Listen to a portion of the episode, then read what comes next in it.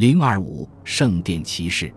十字军于一千零九十九年从穆斯林手中夺回了圣城耶路撒冷，之后大批基督教朝圣者接踵而至。来自香槟地区的武士雨果·德帕英曾随第一次东征的队伍来过这里，他的志向是服务于皇家军队，并在解甲归田后成为一名完全投身于修行的僧侣。在中世纪的欧洲。朝圣和修行是一种重要的生活方式，这样想的人不在少数。大约在一千一百一十九年，雨果·德帕英再次来到耶路撒冷祈祷，期间与另外八位志趣相投的武士互相结盟，而形成了一个骑士组织，发誓要保护教堂、朝拜圣地和圣龛等宗教设施。他们结盟的地方就在耶路撒冷的圣殿山。这个组织因此得名为圣殿骑士。机会很快出现在这些无处施展抱负的武士面前。一二零年一月十六日，已归入罗马天主教会的耶路撒冷大主教瓦尔蒙德和耶路撒冷的新基督教国王鲍德温二世在那不卢斯举行的宗教会议上，确定了二十五项天主教教规律法。其中的第二十项可以说是天主教教规的制度创新。他的第一句话就是：如果教士是因为自卫而拿起武器，他将没有任何罪孽。这条法令引申开来，就是说，武装的僧侣可以是武士，且可以成为捍卫十字军国家的中坚力量。这一点就奠定了像圣殿骑士和后来军事化的医护骑士这样的武士僧团的法理基础。武装的神职人员这一角色就制度化了。以雨果·德帕英为首的这些武士，不仅在那不勒斯的宗教会议上得到了教会的认证，还得到了耶路撒冷国王鲍德温二世的支持。鲍德温二世将自己的皇宫划给了这个骑士团，供他们驻扎。而这座皇宫就是鲍德温一世给自己挑选的宫殿，屹立在圣殿山上的阿克萨清真寺。这里据说是腓尼基人给所罗门王所建的所罗门圣殿的殿址。从一一九年到一一八七年，这里就是圣殿骑士团的总部。鲍德温二世和瓦尔蒙德大主教还将耶路撒冷周边的几个村庄的税收全部划给了圣殿骑士，以保证他们的衣食和补给。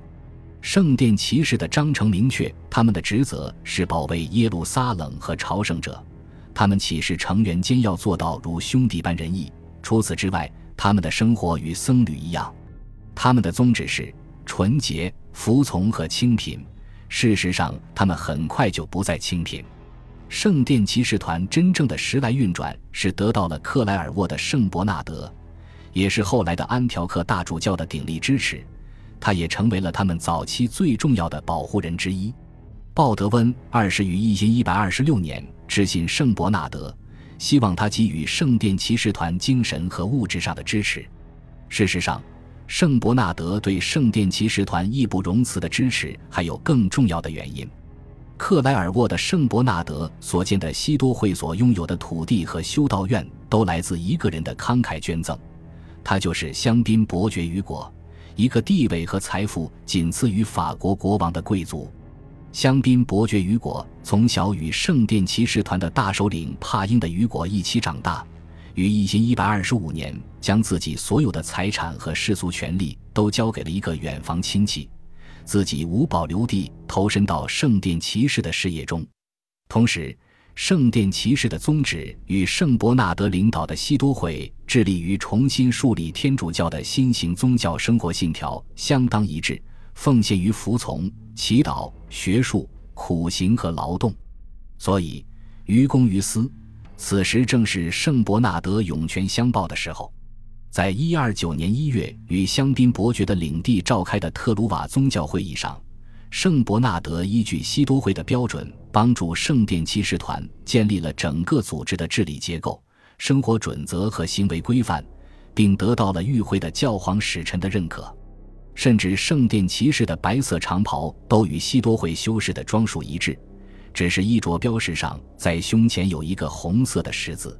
教皇英诺森二世于一一三九年三月二十九日亲自发布诏书，每一个完美的礼物，正式为圣殿骑士这个僧团组织背书，并赋予了他诸多非同寻常的特权，圣殿骑士团只对教皇直接负责，独立于任何世俗或其他宗教权势之外。骑士们自己选举骑士团首领，可自建教堂，享受免税政策，而且还可以在自己土地辖区内像教会一样征收十一税，所得收入完全自留。这一切都要归功于圣伯纳德在这个过程中的主导作用。已经加入圣殿骑士团的香槟伯爵雨果，利用他在欧洲王室和贵族间的广泛人脉，从一开始就使圣殿骑士团受到了各方国王。领主和贵族们的热烈欢迎，之后还得到了来自基督教世界不断的慷慨捐赠。这些捐赠包括土地、城堡、金银和收税权等等。另外，有什么组织可以比这样一支具有崇高宗教地位、高度自治、受到教皇直接保护而免受任何其他宗教和世俗势力骚扰、纪律严明、军事能力强、非常富有？在东西方世界每一个重要城市和重要贸易走廊一线都拥有城堡，而且还发誓信守清贫的骑士僧团，更适合在中世纪这个乱世里让王室和贵族们信赖以保护他们的财富呢。在十三世纪圣殿骑士团的鼎盛时期，它拥有七零零零多名团员，八百七十多座城堡。骑士团的分部和所属的女修道院遍布整个欧洲、巴勒斯坦地区和叙利亚。事实上，他们的很多修道院也扮演着资金的清算结算中心的角色。这就好比网点对传统商业银行业务的重要性。这样一个以保护从欧洲最西面的伊比利亚半岛和英格兰去耶路撒冷朝圣者沿途及各地的安全为使命。有无与伦比的基础设施条件的武士僧团，可以说是一个自然的跨国集团。到一千二百四十年，没有哪个组织比圣殿骑士团更加胜任为基督教世界最富有和最有权势的人提供全方位且多元化的金融服务了。天时和地利固然是圣殿骑士团拥有如此特殊地位的因素，更重要的是还要有有能力管理这些财富的人才。他们就是来自黎巴嫩的基督徒，他们是腓尼基人的后代。这个比古希腊还古老的文明给腓尼基人留下了很多才能。他们就是建造所罗门圣殿的极具神秘色彩的石匠，在古希腊和古罗马之前就已经是地中海贸易的主要商人和航海船只的建造者。他们的后裔不仅会书写，还掌握多种语言，天生就有祖先遗传下来的经商才干。在东西方都是一流的谈判高手，并且他们的行事风格高度隐秘。他们的这些才能好像注定是为圣殿骑士团的传奇而准备的。在罗马帝国统治时期，基督教已经进入黎巴嫩，但是七世纪之后，伊斯兰教的快速扩张使黎巴嫩的基督徒生活在社会边缘化的困苦中。圣殿骑士们的到来使这些基督徒的生活有了新的方向。一个骑马的武士需要配备七个军士，因此很多黎巴嫩的基督徒都应召加入了圣殿骑士团。十一、十二世纪的欧洲文盲率非常高，很多贵族的文化程度也很低，只会签自己的名字而已。这些黎巴嫩的基督徒加入圣殿骑士团后，文化程度较高的一部分就成为团里一个高度专业化的群体。不仅打理着骑士团这个庞大的跨国集团的各项银行和商业业务，而且成为骑士团内部的随军教士。这也是教皇英诺森二世在一千一百三十九年所发布的诏书上帝的武士中赋予圣殿骑士团又一个不小的特权，可以自己任命随团教士。有了这一条，圣殿骑士团就成为一个完全封闭和隐秘的团体，为他们的传奇又增添了许多神秘色彩。